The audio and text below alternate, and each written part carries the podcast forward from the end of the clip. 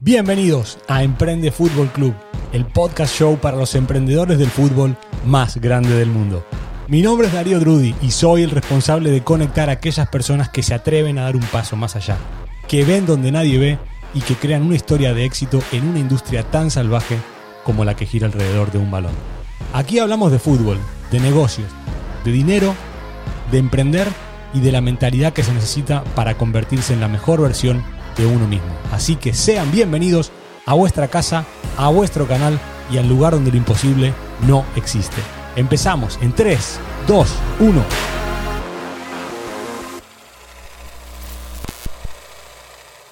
Bueno, por fin, por fin eh, puedo traer, puedo volver a traer a alguien que fue clave, ha sido clave en, en mis primeras experiencias podcasters alguien que se, sumó al equipo desde el día uno, eh, que ha, traído un valor a la mesa enorme y el cual es muy echado de menos. ¿Dónde está? ¿Dónde está? ¿Por qué no viene? ¿Por qué en cuanto se cambia el formato a, fútbol y negocios ha dejado de venir? Es decir, que es un hombre tremendamente ocupado, tremendamente ocupado y, y, no ha desaparecido en ningún momento. Hemos hecho una, una pausa y a partir de ahora volverá a ser el, rockstar número uno de, este espacio. Así que vamos a, darle la re bienvenida al señor Bernie Bert. Bienvenido a casa de nuevo y, qué, alegría, qué alegría volver a tenerte en, este Zoom, en esta charla. Me pone muy contento y muy feliz volver a hablar contigo y, y la comunidad también que ya, somos muchos más de los que éramos en aquel entonces por, por Bambú. Así que bienvenido, Bernie, de nuevo a tu casa. Joder, Darío, vaya presentación, ¿eh? Muchas gracias. ¿Cuánto tiempo? ¿Cuánto tiempo hacía que no nos sentábamos aquí a, a despilfarrar palabras? encima, encima, a mí una de las cosas que más me gusta y que no se ven es el fuera cámara. Me pasa, me pasa muchas veces, pero contigo podríamos estar eh, cinco horas fuera de cámara y luego decir, venga, va, vamos a grabar ahora. Que eh, lo echaba de menos, ¿eh? Sí, sí, la verdad es que sí.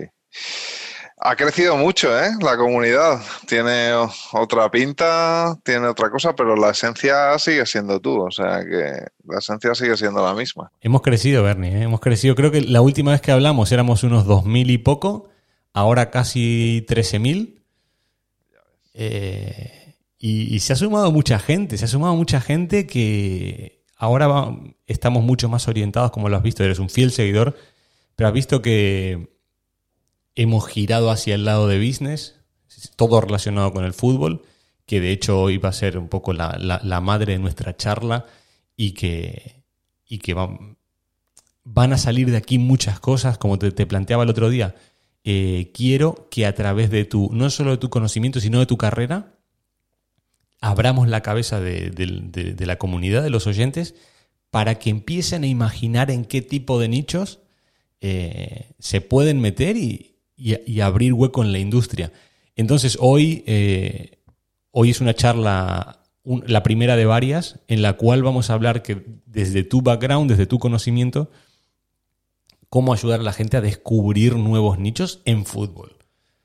Y ahí, bueno, ahí, ahí tenemos muchísimo recorrido, no, solamente por, lo que, por tu conocimiento, sino por todo lo que estás haciendo en, fútbol. Así que bueno, eh, vía, libre y, y, empezamos.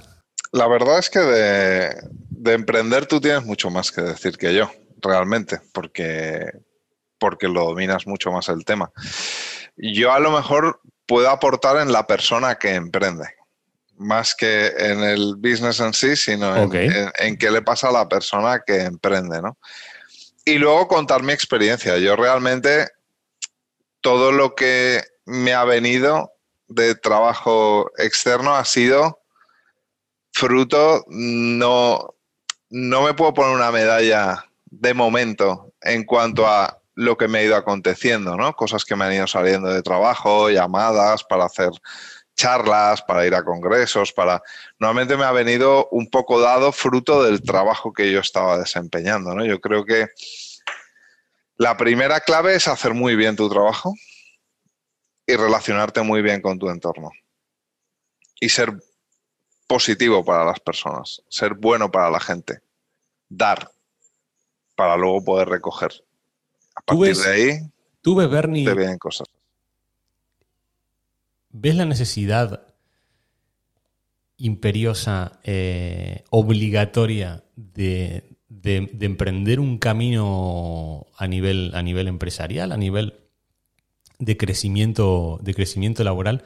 Según tu punto de vista, desde el lado potenciador de gente que ha emprendido, tú eres una, una, persona que suma un valor tremendo a las personas, pero vamos, te voy a llevar un poco al lado business. ¿Tú crees que, crees que es necesario salir a jugársela, salir a emprender, salir a crear cosas nuevas? ¿O crees que no, no todo el mundo está preparado y que hay gente que se debe mantener en, en su puesto de trabajo y dedicarse a lo que sabe que es X, por ejemplo? Tú, después de tantos años, ¿qué, ¿cuál es tu opinión? Me, me interesa mucho tu opinión. Yo creo que en un primer momento no es necesario lo que hay que intentar es, como hablábamos antes fuera de micro, compaginar, pensar, dedicar tiempo a tu crecimiento personal, hacer tu trabajo lo mejor posible. A partir de alcanzar el 100, luego intentar buscar otras vías para aún hacerlo mejor, otros caminos, otros tal.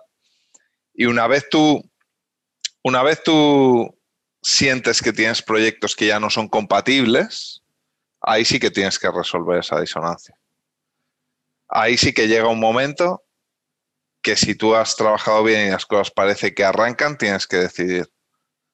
Y esto es muy personal. Esto creo que lo hablamos ya en la comunidad del balón. Es muy personal porque la gente tiene... No todos tienen las mismas cargas, no todos tienen las mismas responsabilidades y entonces sería muy fácil, como pasa muchas veces con estas charlas motivadoras o de coaching, lanzar a la gente a, a la piscina no quiero que pase eso aquí. Eh, Pero no todo el mundo. No, claro, por eso te lo estoy diciendo. No todo el mundo tiene la capacidad. Yo tenía un profesor que decía: no hay nada más peligroso que un tonto motivado. Quiero decir, tú cuando te lanzas, tiene que haber un plan bien tejido y tiene que haber un sustento, tiene que haber un colchón, tiene que haber un trabajo previo. Tienes que ser profesional del sector. Es como si yo ahora digo, voy a montarme un PAF. ¿No? ¿Quién no ha soñado de joven con montar con unos amigos una discoteca? Yo el primero. Vale. Y lo sigo soñando, ¿eh? Así que ahí está en la lista de. Vale, no, no, y es, es factible. O sea, yo también. Y poner la música que a mí me dé la gana y que venga la gente que a mí me dé la gana. Pero eso está bien, pero realmente, ¿qué sabemos de hostelería? Nada. ¿Tú quieres montar un pub, un restaurante chic o cool, que tenga un rollo, tal, vale, perfecto, pero ya necesitas un cocinero para empezar. Tú no eres tu cocinero o no sabes de cocina lo suficiente para elegir el mejor cocinero. ¿Entiendes lo que te quiero decir? Entonces, lo primero es conocer el sector y ser profesional del sector y dónde te vas a meter. Es muy fácil tener ocurrencias y sueños que se venden muy bonitos, pero realmente tenemos que pensar, no tengo ni puta idea de cómo funciona el sector, hablando en plata. Entonces, ¿dónde voy? ¿Qué voy a esperar a que cuando arranque y haga una inversión con los ahorros que tengo y ahora y luego me lamentaré porque no funcionó? O sea, es que realmente no sabías dónde te estabas metiendo. Entonces yo creo que hay unos primeros pasos a la hora de emprender que es tener conocimiento sobre el sector, hacerte profesional de eso. ¿Qué es profesional de eso? Pues tener conocimientos técnicos de lo que vas a desempeñar. Te paro aquí, que se, me va a escapar, se me va a escapar porque, de hecho, estaba chequeando mensajes. Hace unos días puse una, publicación diciendo que quería grabar un episodio con la gente. Yo hago, eventos privados y, esta nueva iniciativa quiero grabar podcast con la gente, con los oyentes y, les puse en el, enunciado. ¿De qué les gustaría hablar?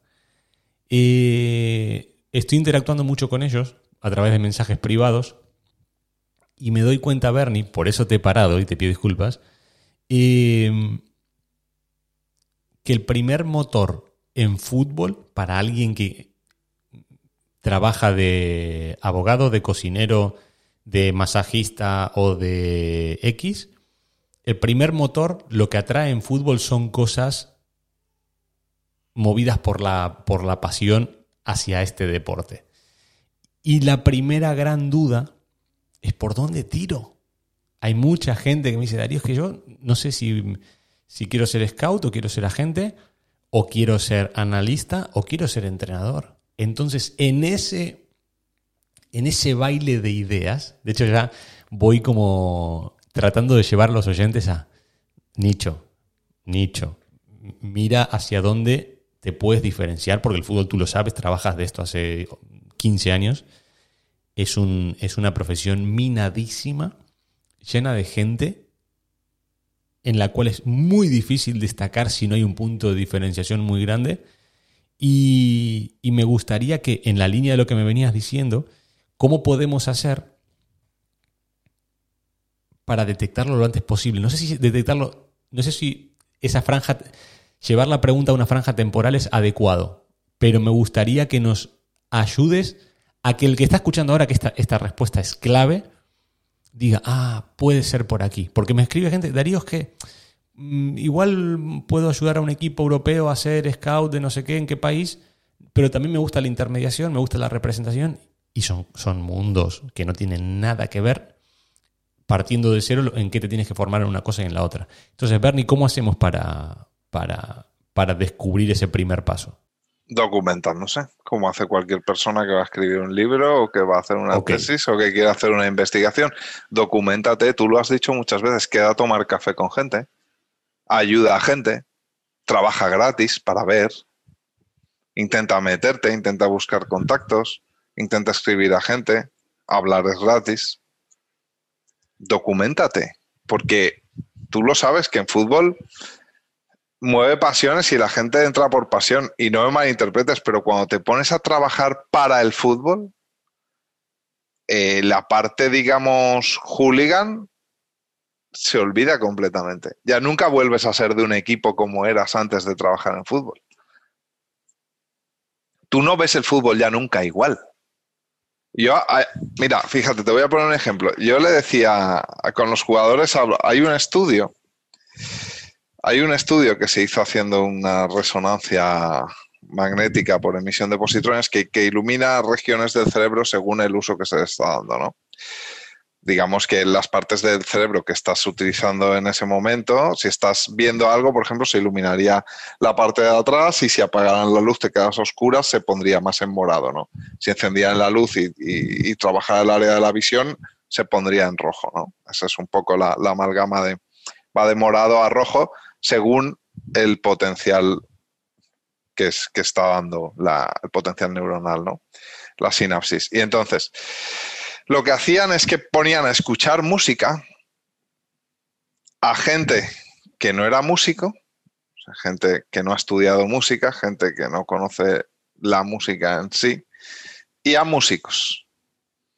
Y obviamente no tenía nada que ver cómo respondía el cerebro en general en un estudio con mucha gente cuando no conoces la música y cuando conoces la música. ¿Por qué? Porque el músico escucha la música de una manera más analítica, percibe cosas que otros no perciben. Podría poner ejemplos muy sencillos, pero a lo mejor el músico está pensando, pues esta línea de bajo me gusta mucho. Una persona que no es músico no se no se fija en la línea de bajo, se fija en la melodía principal o en el ritmo, ¿no? Aunque el ritmo ya es todas igual, el reggaetón ha estandarizado el ritmo, ya no hay otra cosa, ¿no? Siempre es el mismo ritmo. Cierto, Eso es una crítica, pero. El otro día. No, sabía, sabía, y queda muy áspero el comentario. Me encanta. Eh, leí un artículo que. No sé, no sé el punto de veracidad, pero que que ese ritmo que es exactamente igual en todas las canciones del reggaetón, no me acuerdo la definición exacta, pero era como que quemaba neuronas o... Eh, Era, era, estaba orientado, lo estaba, eh, estaba leyendo, era, un- era orientado hacia la, la educación de los niños pequeños. Era un, era un artículo relacionado de música y aprendizaje para niños. Y hablaba que la música clásica estimulaba no sé qué por la variedad de no sé tal. Y luego El, efecto Mozart, ¿no? El, efecto Mozart famoso, que es falso. Efectivamente. Y luego había una línea muy fina que le pegaba un poco al reggaetón así de lado, que decía que poco menos que te, te hacía el niño no tonto, Un día- pero Un día hablaremos, haremos uno cortito de media hora de neuromitos, como el efecto Mozart, el tema de que solo utilizamos un 20% de nuestro cerebro y todas esas mierdas, que sería muy bonito destaparlas. Porque ahora todo lo que lleva neuro delante lo compras como si fuera científico y fuera genial. increíble. y el 90% son mitos, son neuromitos. Cogen algo de un estudio que puede tener relación con no sé qué y de eso hace una verdad absoluta y te lo venden como... Y, como igual, es. igual, igual es buena idea para, para este espacio, ¿eh? Y Neurofútbol, el Neuroscout. Cuidado, estoy, estoy, estoy alimentando bestias y motivados. Es decir, Sí, yo sí. quiero ser neuroagente o neuroscouting. Sí, sí, es Lo increíble. veo, ¿eh? Lo veo que puede es pegar. increíble, pe- pero, pero hay mucho, mucha mentira y mucho fantoche y mucha gente que no tiene ningún... Simplemente, a ver, gente que no sabe leer un artículo científico, que coge cuatro cosas, cuatro ideas y te monta una presentación hablando como si tuviera verdades absolutas y hablando de investigación y hablando de tal sin tener ni idea de lo que está diciendo. Y, pero es como el tema de la homeo- homeopatía, ¿no? Y todo esto, que ese es otro capítulo. Tenemos que Final, esto, esto nos va a ir pasa- aparte. Esto, aparte. La pregunta principal que me habías hecho, Venía, yo te estaba venía- hablando de la, de la música, ya nos hemos ido. nos hemos ¿A ido. qué me No, refería yo? ¿A qué me refería yo? A la mirada analítica, a conocer lo que estás mirando. Tú estás viendo un partido y el balón va por un lado y tú a lo mejor estás viendo la línea, la línea, o si este tío está en línea, o se está hundiendo, o si, o si la altura es correcta, o la vigilancia, o no sé qué. Tú cuando veías el fútbol con tus colegas, no mirabas eso, lo sentías de otra manera, era otra cosa. Pues yo creo que mucha gente que tiene esa motivación, lo que tiene que entender es que cuando profundizas en algo te cambia la mirada para el análisis de eso también. Y es necesario, porque es la única manera de poder aportar valor a eso. Porque desde, el- desde un fanatismo no... Te doy un dato. Te, doy, te voy a dar un dato. Y esto, esto eh, igual a la gente le suena un poco raro. Yo cuando tra- estoy trabajando, escucho el partido con música o en silencio. O música que de estas de que se pone en YouTube, música para trabajar y demás. Y no lo escucho. Y, no escucho el sonido ambiente muchas veces. Y voy a explicar por qué. Eh, puede pasar, puede pasar que analizando un jugador, en mi caso, tratando para, para fichar o lo que sea, eh, a veces te vayas al entorno. A ver, si es un partido ahora que en ahora en, época de COVID, que eh, prácticamente hay muchos partidos que no hay gente, no pasa nada. Pero yo voy a ver un partido de la Copa Libertadores y se te ponen los pelos de punta. Se te ponen en, en- en muchos de ellos. Partido donde sea. Partido donde sea. Si es en la bombonera, con la bombonera a reventar, y el equipo va perdiendo, el partido es un bodrio, y se ponen a cantar y se cae el campo, Claro, pero tú ahí no La- estás el- haciendo un como- análisis. te, olvidas del jugador que estás mirando, porque estás trabajando y, y- y- y la cabeza se te va al, al entorno. Di- Digo la bombonera, como digo en un estadio en Alemania, en cualquier lado del mundo donde se vive un partido con mucha pasión, eh, pasa. Entonces que yo como, como amante del fútbol me he tenido que enfriar en el sentido de, desde hace muchos años, más de 10, 12 años, enfriar en el sentido de ver el fútbol con una mirada muy analítica y luego cuando estoy con Instagram, cuando estoy en YouTube y veo vídeos de, de- de fútbol, de hinchadas, de historias, ahí es donde me genera la emoción. Mucha. El fútbol es de las pocas cosas que a mí me, me mueve, me hace llorar, me hace reír, me... no es incompatible en la persona, pero sí para el desempeño laboral. Quiero decir, tú tienes que transformar esa mirada. Si no, no puedes aportar nada. O lo haría cualquiera. O sea, no Claro. basta para trabajar el fútbol. En fútbol no basta que te guste mucho el fútbol. Eso es lo que quiero Por decir. eso lo digo. Claro. Por eso lo digo. Es que no es suficiente que te guste mucho el fútbol, es que tienes que aportarle todo al fútbol. Bernie, Eso es lo que nos tendríamos que preguntar. antes de seguir avanzando, quiero ir al otro lado. He trazado una línea ahora en la libreta. Eh, tú has dicho, y y yo me voy a cansar de decirlo, que hay que conocer a gente, hay que conocer mucha gente, hay que, hay que, en la medida de lo posible, viajar, moverse. Si no tengo dinero cerquita con mi entorno, si tengo un poco más de, de- de- pulmón económico, viajar por el mundo, conocer culturas, meterte en sitios donde nadie quiere ir. Y del otro lado, Bernie, ¿cómo se gestiona? Tú eres un tipo de- de fútbol, con una carrera que, va a más, que ha ido a más desde el, desde el primer día, que eres una, persona reconocida, que el mundo del fútbol te conoce. ¿Cómo gestionas tú? Ponte el perfil Bernie o incluso el mío y ahora con redes sociales que también recibo mucha, pregunta y mucho, Darío, este es mi teléfono, llámame o quedamos eh, y nos tomamos un café. Cuando la demanda es muy grande, o un entrenador profesional o un director deportivo profesional, cuando la demanda es muy grande de gente que quiere, que quiere quedar contigo con la mejor intención para tomarse un café, para charlar y para aprender, ¿cómo se, hace, cómo se gestiona el tiempo para filtrar? Porque hay mucha gente que lo hace con la mejor intención y hay mucha gente que lo hace por beneficiarse de algo y que le importa un pito eh, conocerte o lo que sea. Entonces, ¿cómo, cómo, O te quieren vender algo. o te quieren vender algo en el 90% de en el 90%. Me pasa con amigos. Darío, amigos que no te escriben en un año, dos, tres. Darío, crack fenómeno, a ver si tal, a ver si nos vemos y te envían el currículum. No pasa nada, pero ¿cómo se No, no eso? pasa nada porque, porque quizá nosotros también hemos estado ahí en un momento dado de no Por eso saber lo digo. para dónde tirar. Pero al final depende de la época que te pille en cuanto a volumen de trabajo y, y obligaciones familiares. Depende del tiempo que dispongas, tienes que filtrar. A veces se puede filtrar o hablando por profundizando un poco por WhatsApp, preguntando por las motivaciones de la persona o qué es lo que quiere o, o puedes solucionar con una llamada de teléfono y ver si merece la pena luego hacer un café, o puedes hacer un Zoom, o oye, hay épocas que, oye, mira, lo siento mucho, pero no, no me puedo reunir contigo, no podemos hablar. Si tienes alguna pregunta, mándame un mail y te contesto.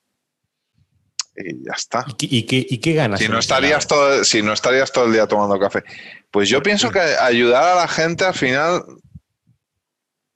al final ganas primero en que según mi sistema de creencias y valores, el mío personal, que no el de todo el mundo tiene por qué ser igual ni, ni juzgaría lo contrario, te produce satisfacción personal. Yo por eso soy psicólogo también, entre otras cosas. Quizá tiene que ver este, este sistema de valores personal en lo por qué he elegido esta profesión.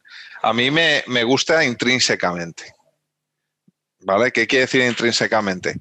Me proporciona satisfacción el hecho de ejercer psicología en sí misma o de ayudar a una persona en sí misma, Ok. sin contar la parte extrínseca, que también me gusta, obviamente. Pero no solo me gusta la parte extrínseca, que es la parte extrínseca, el dinero que percibes por ello, el reconocimiento que percibes por ello, la gratitud que percibes por ello. Todo eso es fuera de mí. Para dentro de mí ya es experiencia y ya me gusta. Porque soy una persona muy social y, si- y siempre lo he sido. Es que, claro, no todo el mundo somos igual. Ah, es que ahí, ahí quiero ir, Bernie. Es que la, línea, la línea es muy fina, Bernie. O sea, yo, por ejemplo, veo, a mí me gusta ayudar, me encanta. Y creo que haberme posicionado a nivel la- laboral ha venido muchas veces por haber ayudado sin ningún tipo de, nada, nada a cambio. Pero ¿qué pasa? Una, una de las personas más de mi entorno más cercano eh, sufre, sufre ahora en un momento laboral difícil, porque toda la gente a la, que, a la que él ha ayudado, hoy le cierra la puerta. Y yo le, vengo mucho tiempo diciéndole, no hables con todo el mundo, filtra, no, no, no dediques días enteros a atender por teléfono a todo el mundo y ayudarlo y darle un consejo y, e invertir tiempo, tiempo, dinero, viajes, porque no todo el mundo te, te busca por algo, por una causa noble. El 90%, y tú lo sabes en fútbol, te buscan por una causa de hablo contigo porque yo sé que si contigo me, mm, estoy más cerca de. Pero luego si tú tienes un problema, te apañas. Sí, Darío, pero, hay, cosas, ¿eh? sí pero hay, cosas, hay cosas que dependen de ti y cosas que no dependen de ti. Si tu finalidad de ayudar a los demás es para que esas personas luego sean agradecidas o te devuelvan, estás mal. Estás muerto. tú tienes que, ahí va con lo del valor intrínseco. Si tú lo haces es porque tú disfrutas del hecho de hacerlo, disfrutas de ese camino, disfrutas de lo que te otorga eso en sí mismo. A ti. ¿Por qué? Porque te hace feliz el hecho de hacerlo. Las redes de sentirte bien, de sentirte bien haciendo lo que estás haciendo con los Zooms o lo que sea. por ejemplo, esta charla es una manera de que el valor que yo le he encontrado a hablar contigo pueda llegar a 13.000 personas. Y es mi manera de ayudar. Pero no me puedo tomar 13.000 cafés con 13.000 personas diferentes. Es que. Correcto. Pero has buscado otro formato, has buscado otro formato para hacerlo. Efectivamente. Que es compatible con tu vida y con, y con tu tiempo. Tienes una hora y media para hablar conmigo y que llegue a 13.000 personas con este formato, es cojonudo. ¿Cuál sería otro formato? Bajarte al habanero a tomar un café. No puedes hacerlo 13.000 veces al día. Pero por ahí voy. Claro, hay que buscar formatos, hay que buscar maneras. Por ahí voy. Y de todas formas, mucha frustración, Bernie. ¿eh? de todas formas, lo que te decía Darío, lo mismo con esta conversación. Si hiciéramos solo esto y esto no nos produjera satisfacción de hacerlo, fuera un embarque entre comillas, pero dijéramos, no, lo tenemos que hacer porque así tenemos una publicidad online y nos volverá, ahí estamos ya mal. porque eso ya no depende de ti. ¿Entiendes lo que te quiero decir? ¿De quién depende? Del otro. Todo lo que depende del otro es del otro. Tú céntrate en lo que depende de ti. Haz lo que, lo que a ti intrínsecamente te satisfaga. Y ya está. Y no, y no tienes que buscar otras justificaciones. Si yo estoy haciendo esto para que el día de mañana me vuelva y no lo estoy disfrutando en este momento, cuidado porque estoy enfocándome en algo que no depende de mí y que no me está gustando en este momento. Entonces, el presente no lo estoy disfrutando, no lo quiero hacer, lo hago pensando en una expectativa futura infundada porque no depende de mí, depende de otro. Entonces. ¿Qué, qué tema? A mí me ha pasado, lo, cuento abiertamente, eh, me pasó hace varios años. Eh, esto de tomar cafés y demás, me pasaba mucho con representantes de futbolistas, cuando yo estaba de, analista en, en, en, Villarreal, que la respuesta que tenía era, Darío, vamos a vernos X, y ellos decían, cuando tú salgas a ser entrenador, te, te coloco aquí, te coloco allá, te de, bueno, promesas. Y qué bien, yo, iluso, joven, veía todo el mundo. ¿Por qué? Porque en ese, yo te pongo donde sea, había una, había una, una respuesta también de, mira que tengo este jugador, qué tal, a ver, que es muy bueno, que no sé qué. Siempre había, hay una, es como una negociación encubierta, ¿sí? Cuando estuve en estos últimos 17 años, el único mes sin trabajo, que hice la transición de un equipo a otro, esa gente, que eran muchos, varias decenas, que eran yo te coloco fácil aquí y tal, bueno, es que eres muy joven, es que no sé qué, pero es que me piden con experiencia, es que no sé qué, es que no sé cuál. A partir de ahí fue, una, fue un gran aprendizaje porque si antes hablaba con 100 representantes, ahora hablo con 3, con 4, y no me importa. O puedo seguir viviendo y mi carrera va a seguir creciendo hablando con 3 que hablando con 100. Pero sí que es verdad que fue como un aprendizaje. Por eso también a mí, me, a mí me gusta lo de ayudar, me gusta esto, sé que esto genera un valor muy grande, pero no regalo el tiempo. O sea, regalar el tiempo me parece de las cosas más peligrosas que hay. ¿Por qué? Porque si yo sé que tú quieres quedar conmigo, que no me vas a aportar nada, cero, ni, ni, un, ni, un, ni, una, ni un momento agradable, porque me quieres vender algo. Yo prefiero estar con mi, con mi familia o estar en el despacho trabajando o leyéndome un libro o, o recuperando horas de sueño. Ese filtro, ahí es donde a mí me genera a veces cada vez menos. ¿eh? Pero me es muy difícil filtrar, valga la redundancia, eh, con quién vale la pena eh, compartir tiempo cuando la demanda es tan grande. Cuando la demanda es tan grande. ¿Cómo, cómo se gestiona? Sí, es que ah, has tocado, has tocado varios temas. Uno es el tema de, las cadenas de favores del fútbol, ¿no? Bajo mano y de, y de las relaciones en este business que, que hay que conocer que, que las palabras se las lleva el viento y que hay mucho bien queda, hay mucho superviviente en el mundo del fútbol, todo eso hay que tenerlo claro. Y el que no conozca el mundo del fútbol y se meta ya lo verá, ¿no? Cómo funciona, como todos los negocios.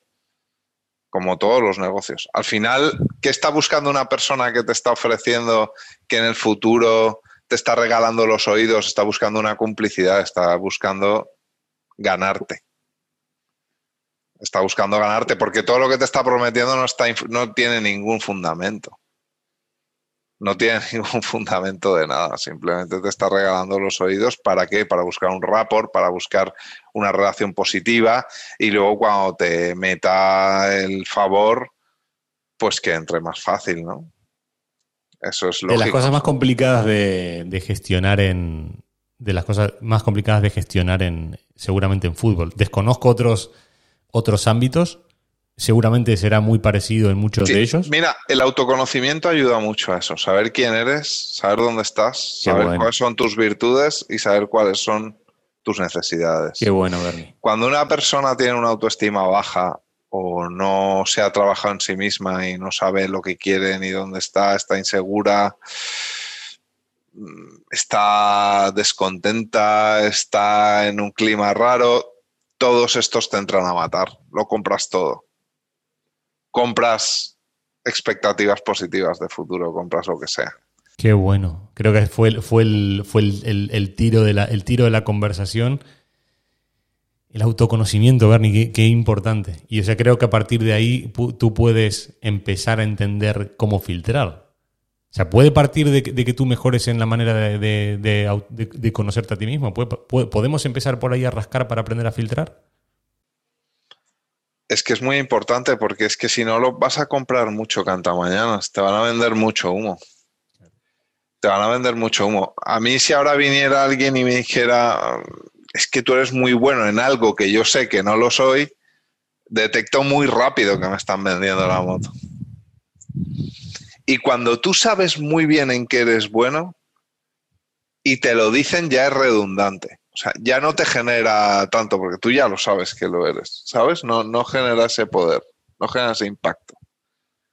Es como, sí, vale, pero venga, siguiente paso. Dime que, ¿sabes lo que te quiero decir? Muy bien.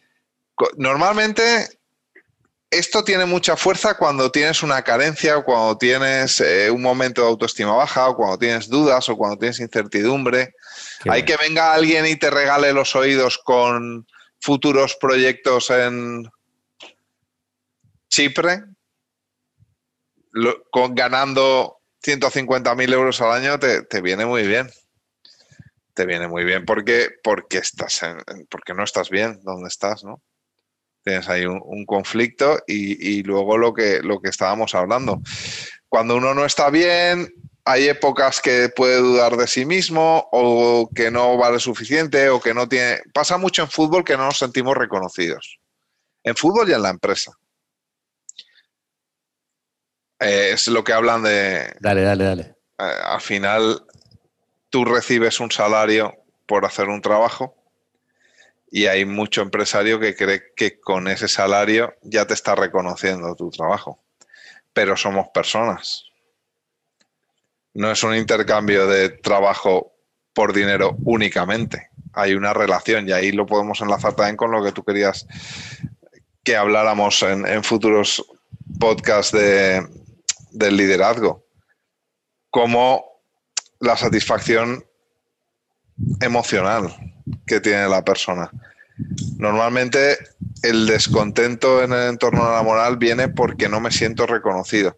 Hay veces que, que la responsabilidad es solo mía, porque a lo mejor eh, el problema lo tengo yo porque realmente sé que no estoy haciendo bien mi trabajo y entonces busco fuera excusas, que eso también pasa mucho. Y otras veces es un, un liderazgo a la antigua usanza o diferente o que no tiene en cuenta tanto la persona o que no tiene tanto en cuenta la parte emocional que para mí es muy importante. ¿Esto se arregla con un cambio, con una, con una mejora a nivel laboral o con una mejora a nivel económica? vamos, a, vamos a poner un ejemplo. Muchos de los clubes, eh, muchos de los clubes, si no son, si no son roles entrenador de primer equipo, dirección deportiva y poco más, bueno, jugadores aparte, los salarios que se perciben son, suelen ser estándar. Mm, no se paga mucho dinero. O sea, nadie se va a hacer rico trabajando en un equipo de primera división durante 35 años. Nadie. Va a vivir. Eso, eso que tú planteas se mejora desde te voy a dar más responsabilidades en algo que te, gusta porque te lo has ganado, o te subo 500 euros todos los años y, o cada tres años te hago una revisión de contrato, te doy un poquito más de dinero para que el mono baile más contento, o, o se soluciona con un reconocimiento laboral de decir, mira, te voy a dar 100 euros más, no, porque no puedo darte más, pero te vas a encargar de esto porque tú estás haciendo bien esto, esto y esto eh, vale, pero para, para, para, para, ti. Dale. Para todo eso tienes que saber lo que está haciendo la persona. Entendiendo que sí. Es que eso ya es mucho. Ah, vale. Es que, es que hacer un buen seguimiento del trabajo de la persona, preguntarle qué está haciendo, si tiene algún problema, cómo le puedes ayudar, qué ha aprendido, qué método utiliza para trabajar para ver si podemos, que esto tú y yo lo hicimos hace muchos años, cómo, estoy organizándome el trabajo, por qué hago esto primero y esto segundo y esto tercero, si pudiera hacerlo así así. Todo eso hace que yo me centre íntegramente en lo que es el desempeño de mi tarea en sí. Y me está reconociendo mi tarea en sí.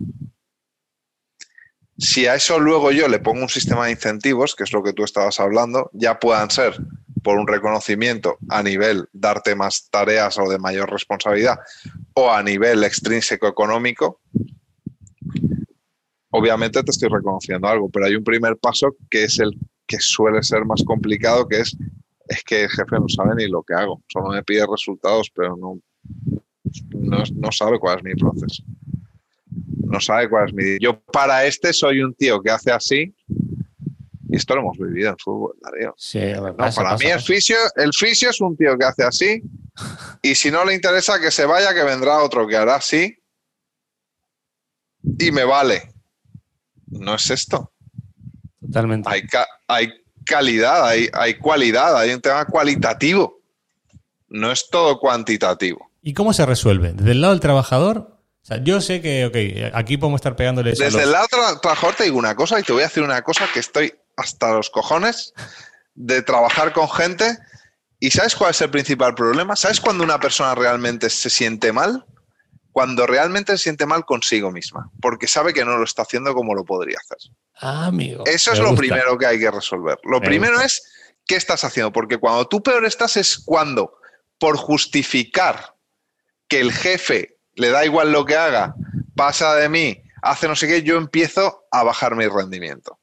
Cuando yo empiezo a bajar mi rendimiento engañándome a mí mismo con esa atribución externa de que da igual si este es lo peor, si este no tiene ni puta idea, si este para qué me dice. Y entonces con esa excusa, bajo ese pensamiento, yo empiezo a cambiar mi conducta y a bajar mi rendimiento, eso me genera una disonancia, eso me hace sentir mal. ¿Cómo voy resolviendo esa, esa disonancia? Porque mi sistema de valores y de creencias suele ser que tengo que ser una persona cada vez mejor y productiva. Mi conducta es diferente, disonancia. Es que me estoy escaqueando, me estoy tocando los huevos. Si podría coger 20 jugadores a la semana, estoy cogiendo 5. ¿Cómo resuelvo esa tensión interna? Dice con una atribución externa. Es que el jefe total, si para aquí tal, si para lo que me pagan, si mira, fíjate, si yo debería cobrar más. Y así calmo esa tensión mental. Qué bueno. Esa disonancia es lo que hace que yo me sienta como una puta mierda. Y cuando una persona realmente está jodida, es cuando sabe que no lo está haciendo bien. Otra cosa es que te lo reconozca, porque esa película coherente, porque la cabeza siempre intenta ser coherente, para justificar la mierda que está haciendo, se hace tan real porque llevo tanto tiempo haciéndolo que escarbar para darme cuenta que en realidad el problema es mío, esa autocrítica, por eso volvemos a ese autoconocimiento, a esa autocrítica, eso es lo que realmente me está generando malestar. ¿Por dónde empiezo? Haz bien tu trabajo. Siéntete bien contigo mismo. Da el 100 y luego ya miraremos fuera. Pero primero haz lo tuyo. Me gusta.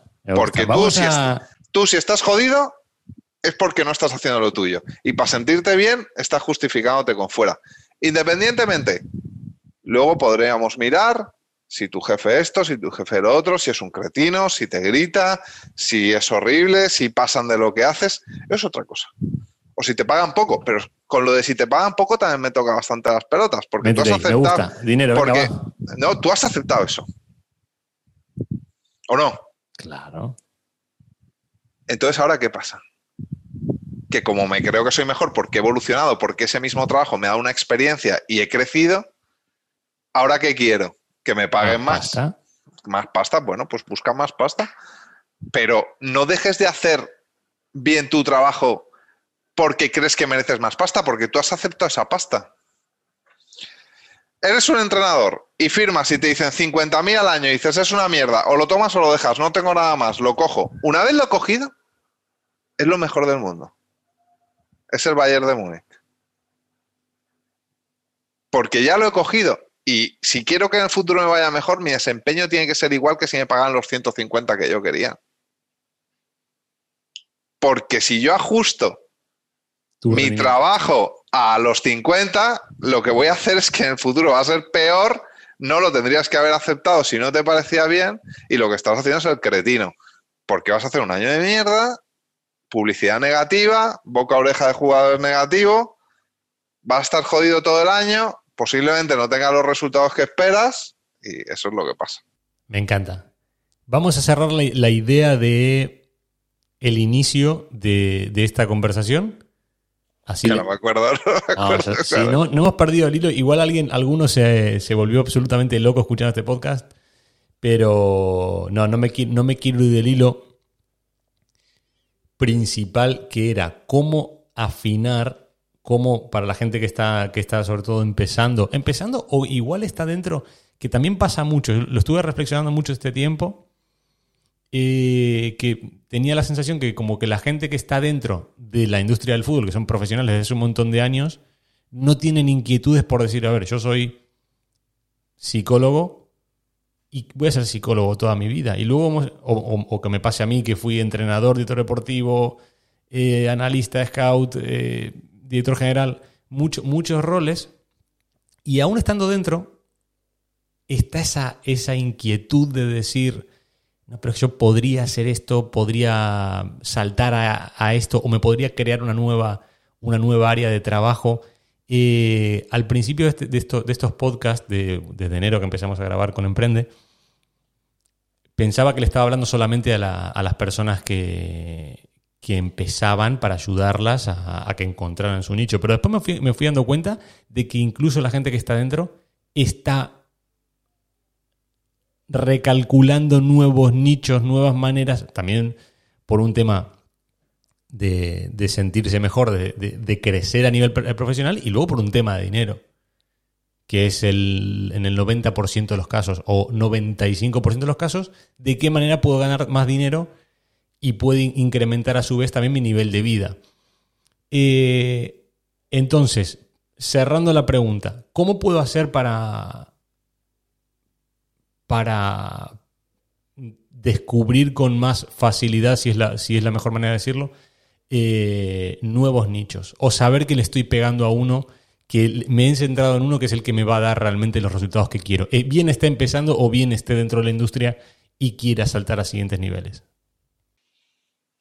Una pregunta muy complicada. Yo, creo que lo primero que antes de pasar a, a mirar fuera y a expectativas futuras y a proyectos es saber que mi desempeño lo controlo. ser muy bueno en lo que estoy haciendo, porque ese es el pilar fundamental. Pero cuando no sabes qué estás haciendo, autoconocimiento. Un, un, abogado que, quiere, que se quiere meter en el fútbol. Se tiene que documentar. Se tiene que documentar. No puedes escuchar a los primeros que van a venir a venderte un equipo o una plaza en no sé dónde. Hay que documentarse, hay que reunirse con gente, quizá hay que pagar asesores en un primer momento, hay que pagar formación. Darío, hay que pagar formación, hay que pagar asesores, hay que invitar a comer a gente. Formal o informal, pero, pero ese es el camino. Ese es el camino. Si yo no tengo ni idea de scout y no tengo disponibilidad de conocer a nadie, ¿qué tal? Yo tengo que llamar a alguien y decirte, oye Darío, ¿conoces a alguien que por 50 pavos la hora, que es hasta donde yo puedo llegar, me pueda enseñar cómo se hace esto? ¿Por dónde se empieza?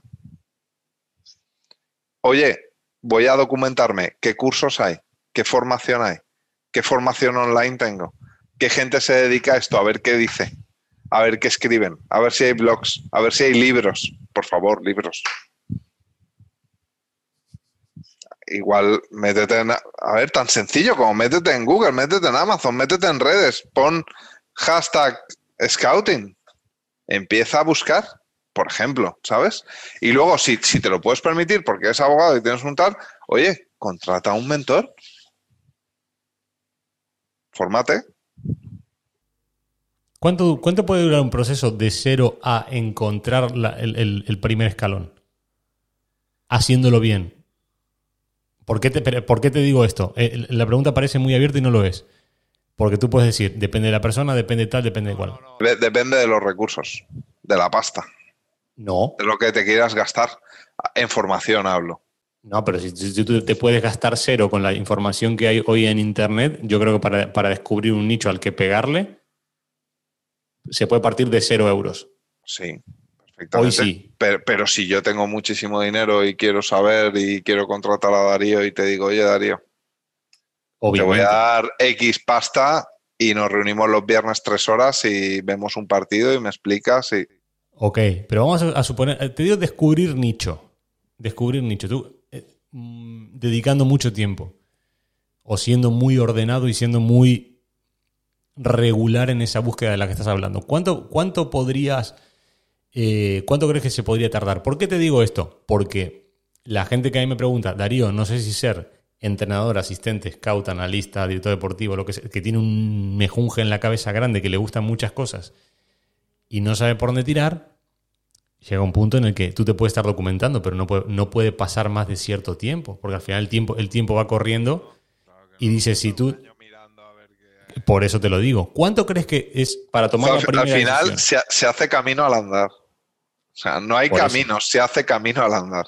Por eso. Entonces, eh, empieza con cosas que tengan relación todas las partes que me han dicho tienen relación con el nivel 1 de entrenador. Sácate el nivel 1 de entrenador. Por ejemplo, busca puntos comunes. Más o menos, no tienes el tiro al final todo, pero sabes por dónde va. ¿Sabes lo que te gusta? Empieza. Igual descubres que eso no. Y entonces ves que está esto otro. Porque una cosa te lleva a otra, es lo que hablamos. Se hace camino al andar. O sea, yo no paso de un... O sea, la gente que piense que va a estar de inmovilismo total a... Ya tengo clarísimo cuál es mi futuro, o sea, no sabes en 20 años lo que querías hacer con tu vida y te crees que ahora por escuchar un podcast lo vas a saber en... No, tío, empieza. Pasa, ¿eh? Es como, no, yo quiero ser, yo quiero ser psicólogo del deporte. A ver, en este caso es difícil porque es una carrera sanitaria, la psicología, que requiere de una licenciatura y demás. Pero vamos a poner ese caso. Un chaval que no sabe qué estudiar, qué tal, que le gusta esto, que le gusta lo otro, pero no lo tiene claro. A mí me gustaría psicólogo del deporte. ¿Qué tengo que hacer? Lo primero tienes que hacer psicología. Luego tienes que hacer un máster de psicólogo del deporte. Pero a lo mejor empieza psicología con esa expectativa y luego dices, ostras, ¿cómo me mola recursos humanos? ¿Cómo me mola el ámbito empresarial? Y yo, y yo empecé esto por ser psicólogo del deporte y he acabado en la empresa, porque me ha gustado más. ¿Cómo he descubierto eso? Sentado en mi casa, no. Andando, haciendo la carrera. ¿Sabes lo que te quiero decir? Ese es el tema. O sea, muévete, empieza a hacer cosas.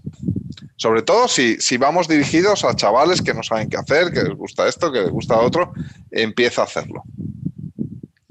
No, es que yo quiero ser youtuber. Empieza a hacerlo. Empieza a formarte. Empieza a formarte cómo, cómo grabarse, cómo cortar, cómo editar contenido, cómo generar contenido. Busca gente que genere contenido diferente. Porque ahora es muy fácil escuchar a un chaval que quiere ser o, chicas que quieren ser Instagramers. ¿Tú sabes realmente ser Instagramer el coñazo que es?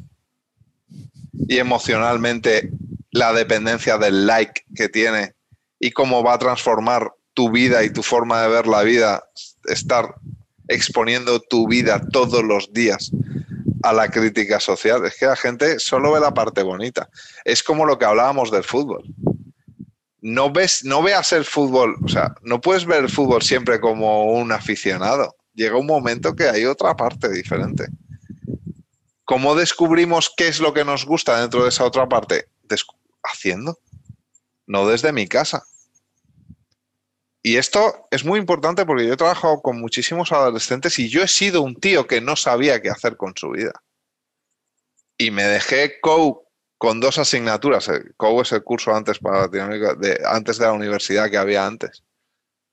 Y me fui a trabajar a una inmobiliaria porque no sabía qué hacer. Y luego ya cuando lo tuve claro, retomé, lo terminé, me examiné y me fui a la universidad. Pero ya sabía lo que quería. Y Bernie, en un, si hoy te pilla eh, a ti con 40 años, imagínate, tú porque estás en el fútbol, pero imagínate que no, no estuvieras en el fútbol, ¿sí? Eh, en, las analíticas de, la gente que, escucha este, este, espacio, la mayoría, el, porcentaje mayor son hombres entre 25 y 45 años. Después hay más franjas, pero las mayoritarias son esas. Un hombre entre 25 y 45 no es un chico que esté empezando, que no sepa por dónde tirar. Que bueno, sí, igual 25 sí. ¿eh? Bueno. Hoy en día la adolescencia se va retrasando. Pues vámonos a los, después de los 30 o los, incluso los 40. Me, hablo con mucha gente. Entre 30 y 45 años. Darío, he hecho toda mi vida X, pero yo quiero trabajar en el fútbol. Es una convicción, estoy decidido, bla, bla, bla. ¿Cómo se hace para optimizar ese camino de, recalcular ruta, como diría el GPS? ¿Cómo, ¿Cómo, crees que se debería hacer? Porque no se parte de cero, de ser un chico de no sé qué carrera estudiar. Ahora vamos a alguien que tiene familia, que tiene hijos, que tiene responsabilidades, que sus padres no sé qué. Compaginar. La, vida, la vida ya mucho más asentada. Dime para, vamos a ir cerrando, que además no te quiero quitar. Lo primero, lo primero es Autoconocimiento y documentación. Bien. Eso es clave. Documentarme de, de, qué va realmente eso, eso que yo quiero hacer con múltiples vías, formación, conociendo gente que trabaja en tal, investigando por ahí, lo que sea. Y autoconocimiento. ¿Por qué quiero hacer yo realmente esto? ¿Qué es lo que me llama? ¿Qué es lo que no me está funcionando bien en mi vida ahora mismo? porque a veces que no sea una escapada para resolver una situación que ahora mismo no me está yendo bien. ¿Vale? Vamos a. Eso lo primero. Y lo segundo, ¿qué puedo aportar yo a este sector? ¿Qué tengo yo que aportar a este sector? no, no que me puede dar este sector a mí, que es, no, porque me gusta esa satisfacción, esa parte emocional, ese reconocimiento, ese estatus de trabajo en fútbol, que es lo que siempre me ha gustado, no. ¿Qué tengo yo que aportar ahí? Y si la respuesta es emocional, avanza en sumar cosas, skills, herramientas que tú puedas aportar ahí. Porque si no tengo nada que aportar al fútbol, ¿dónde voy? ¿Es un capricho? ¿Es un juguete? ¿Eres un tío millonario que quiere comprar un club de fútbol porque le gusta y quiere meterse ahí, ¿no? Como eBay, este, el youtuber o, ¿Cuáles son los motivos? Es que es diferente, pero ¿yo qué tengo que aportar al fútbol? Porque en ese caso es dinero.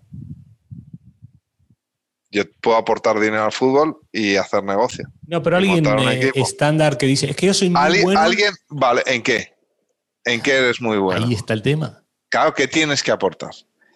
Y escucha, y no es una pregunta descalificatoria. O sea, que ya, vale, nada, me deja fuera. No. Tío, fórmate, que es el siguiente paso, fórmate para tener cosas que aportar. Ese es lo primero, porque si yo no tengo nada que aportar, formate primero. Eso es lo primero, te tienes que formar. ¿Sabes que ayer, ayer, eh, desviando un poco, pero poniendo un ejemplo claro, recibí un mensaje a última hora de la noche que me generó un impacto tremendo porque era un mensaje de uno de los cientos que recibo todos los días de agentes e intermediarios, que todos tienen a, a Messi con 20 años libre. Eh, un mensaje, un mensaje de estos que se envían en, cadena. Y dice, bueno, os quiero agradecer a toda la gente. Si has recibido este mensaje es porque en algún momento hemos podido hablar y tal. Eh, me voy a dejar el fútbol. Era un intermediario. Eh, dice, voy a dejar el fútbol porque desde 2017 no hago una operación. Y me quiero despedir, gracias por todo, gracias a la gente que tal. Bueno, era una especie de una carta, es la primera vez que la primera vez que leo un mensaje así que dice, bueno, me voy a dedicar a otra cosa, Yo, son cuatro años sin hacer una operación, me genera un impacto tremendo. Tremendo. Y estos casos hay muchísimos. Te diría que miles de personas que están ahí intentando conectar una parte con la otra para estar en medio de una operación y hacer un poquito de dinero. Miles. Y muchos. Por eso me, me genera un poco de, no de miedo, pero me da respeto porque mucha gente que me escribe quiere empezar por ahí. Y es cuidado. Y pero, vale, pero ¿qué estás aportando desde ahí? Porque volvemos a lo mismo que, en realidad le hemos dado muchas vueltas. Es como lo de tomarme el café. Yo estoy haciendo esto para, para que me genere algo porque me gusta hacerlo. ¿Qué estoy aportando yo a esto? Eh, y, luego hay que tener en cuenta que las cosas no siempre salen bien y que en la vida hay muchos caminos y que si no me ha salido bien una cosa o no se me ha dado bien una cosa o un negocio no ha salido bien, pues otros vendrán. Tampoco hay que... Tampoco hay que... Mira, eh, por un ejemplo parecido. Em, hay una psicóloga que el año pasado colgó un vídeo, una psicóloga de las más reconocidas en fútbol, que dijo que se dejaba el fútbol. ¿Por qué? Pues en este caso fue por el tema de las apuestas deportivas. Ella lo que venía a decir es que le generaba una disonancia muy grande el tema de trabajar para el fútbol y generar para el fútbol que aprueba o va de la mano con el tema de las apuestas deportivas, que los psicólogos vemos la otra cara, que no vamos a entrar en eso, pero que es muy dura, porque hay mucha gente muy mal con este tema, muchísima gente, muchísima gente, y eso no se ve. Y entonces, como hay tanta publicidad vinculada al tema de las apuestas, y, ves un. Ella decía que escuchas, ya no puedes escuchar radio sin que te estén diciendo cada minuto a cómo van las apuestas y los propios comentaristas y que todo gira ya en torno al tema de las apuestas deportivas porque mueve mucho dinero, pues eso le generaba un malestar, ya no estaba a gusto y tiene otras vías de negocio, también retomando, es un ejemplo bueno porque que yo creo que le sustentan ya de sobra. Bueno, ya sabrá cuál es su situación, pero se lo podía permitir. Igual hasta ahora no se ha podido permitir resolver eso así. Ahora, en su vida tiene otras vías de negocio que le satisfacen más y moralmente no le generan disonancia y dice, oye, esto ya no me interesa. Es que eso es súper respetable. Cuando eres posiblemente en psicología del deporte una referencia. Y pues ole tus huevos. Es que, ¿qué quieres que te diga? Ya no te satisface, ya no te hace feliz, pues a otra cosa. No pasa nada. Es que a veces eh, también he fracasado en esto, he fracasado en la vida. No, has fracasado en esto, punto. En la vida hay muchas cosas. Hay otras maneras de vincularte. Igual vuelves dentro de dos años con otro proyecto diferente. ¿Sabes lo que te quiero decir? Me gusta, porque ah, estás también un poco enseñando la cara, la cara B, lo que no se ve. De hecho, lo hablamos, con, lo hablamos tú y yo y con otros compañeros de profesión, de si la gente supiera lo que se mueve dentro. Pues por eso te digo que a, priori el envoltorio es una pasada, pero, pero luego no es tan fácil. Es como yo cuando quería ser psicólogo del deporte, ¿en qué piensas? En alto rendimiento, pero hay mucha parte que no es alto rendimiento. Y que, ya no digo psicólogo del deporte, psicólogo en general, ¿eh? no es fácil. O sea, al final te tienes que acercar, pero igual que todas las profesiones, no todo es bonito. No todo es ayudar y no te sale bien con todo el mundo y eso lo tienes que manejar también. Tú no eres infalible, y menos en una ciencia social, que hablamos de porcentajes de un 75%, un 80%, eres un fenómeno y has tenido suerte. No con todo el mundo vas a funcionar, no con todo el mundo vas a conectar, no le vas a gustar a todo el mundo, eso tienes que saberlo, ¿no? Hablo ya como psicólogo y eso es jodido. Y, tienes que tragar mucho, y vas a ver cosas que no te van a gustar.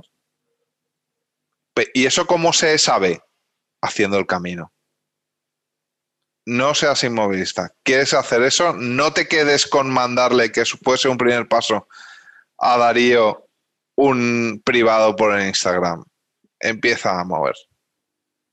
Y a ver si te gusta o no. No puedes saber si te gusta hasta que no lo haces. Bernie, eh, sé que hoy es día, día importante para ti. Vas a desconectar, vas a desconectar un poco con la familia que tanto, tanto trabajo y tanta, tanta carga y tanto, tanto alto rendimiento a veces nos, nos obliga también a nuestras cabezas a, a, desconectar un poquito. Así que sé que sé que tienes que marchar. Te tendría aquí en el podcast grabando siete horas seguidas. Y, pero bueno, volveremos, volveremos en breve Agradecerte como siempre por tu tiempo, por este café que hemos compartido virtual y que va a ayudar a 13.000 y pico personas a, tirar un poquito del hilo, a, tener un poco más claro por dónde, por dónde ir, que hay que hacer camino, que hay que moverse. ¿Te gustaría cerrar eh, la charla, esta charla diciendo algo, diciendo algo al respecto? Pues que echaba de menos un poco esto, lo primero, y te, agradezco, porque la verdad es que siempre me lo paso bien. ¿Ves? Estas son las cosas que te hacen sentir mejor. Ya te has subido para el resto del día. A mí me pasa, supongo que a ti también. igual. Es que, claro, entonces conectamos con todo lo anterior.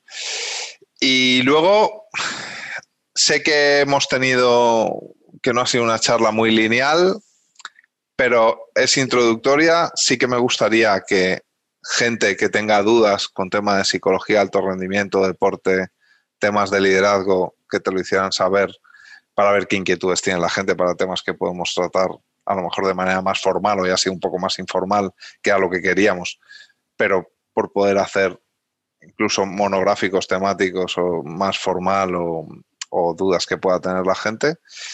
Y, nada, agradecer a la gente que nos haya escuchado todo este rato la paliza que le... Haremos un... Voy, voy a anunciar eh, en Instagram eh, ¿qué, le gustaría preguntarte? Y haremos una charla de preguntas de la gente. Si lo, si lo ves, si lo ves. Lo veo, lo veo maravilloso. Lo, haremos por ahí. Vamos a, hacer comunidad, vamos a integrar a la gente y, y a seguir ayudando. Con el modelo, modelo de redes sociales y ya que no podemos estar en, en toda Latinoamérica o en países de, que hablen español eh, no podemos replicarnos, por lo menos vamos a hacerlo a través de aquí y, poder, aunque sea, sumar un poquito o un grano de arena a ese camino que la gente está empezando a emprender o está intentando hacer crecer. Bernie, muchísimas gracias. Buenas mini vacaciones. Felices mini vacaciones. Recarga pilas porque se viene una temporada, bueno, un verano y una temporada divertida. Vamos a dejarlo ahí. Vamos a dejarlo ahí. Muy divertida. Muy bien, Darío. Nos vemos pronto y un saludo a todos.